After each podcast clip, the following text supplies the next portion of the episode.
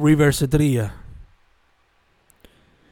Reverse the tape and listen to it again until it can't play anymore. Go ahead, take a chance, and explore what it was like to be raised in the 80s and 90s.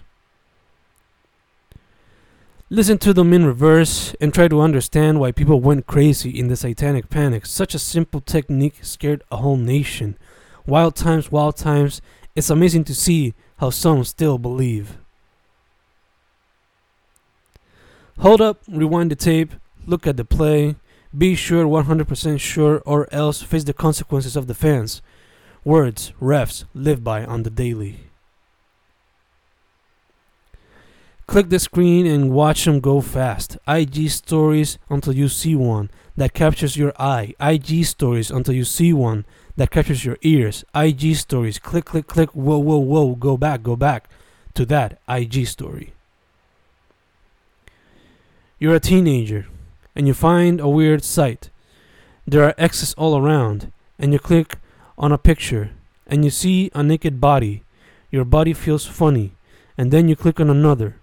It has a play button on the middle or the corner, and you click the play button and you watch the whole thing through over and over and over again because you found something new, something that'll change you forever because it made your body feel funny, and then you did things that made you feel new things, things that you couldn't describe back then. But looking back now, you can definitely describe them and maybe learn more about them. You search for a subject that leads you to more subjects, then you have like 7 pages open that turn turn into 70 pages open, and you forgot your initial subject. Thank you for the info, thank you for the knowledge, but it's a hard way back. Para el frente, para atrás, mientras escribo y edito cada texto, mirando, revisando, perfeccionando. Para el frente, para atrás, buscándole el ritmo al poema, como si estuviera bailando. Para el frente, para atrás, buscando estrategias para un poema diferente, como si fuera coach o un tipo de atleta. Para el frente, para atrás, flow MF Doom, MF Grim, con slow it up, speed it up, metal fingers, feet beats, Grim Reaper, eat it up. Para el frente, para atrás, por siempre experimentando para que la letra se siga caricaturando. Don't know what I'm doing anymore, feeling like I'm useless, stuck in a loop, like I'm worth nothing, like this work is nothing. What's the point of it? There's nothing to it, not even peace of mind. Why continue? Should I continue? What's the point anymore? Is there even one? I don't know, simply don't know.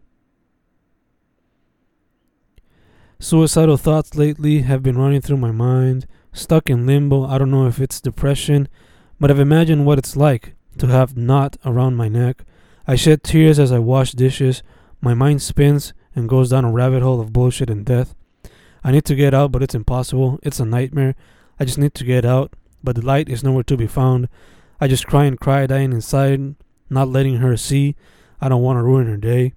Her laughter makes me happy. I need a little bit more of that, more of her laughter. Every day it's worse. They don't even respond. I don't blame them. I'm not happy about this either. I'm drained. They're drained. We're all drained. Exhausted. Brain dead. Nothing else in mind. La mente ya no corre más. I just want to rest. No Phoenix Downs, please. Just let me rest. Too many sounds at once. I just need silence. Can everybody please just shut up?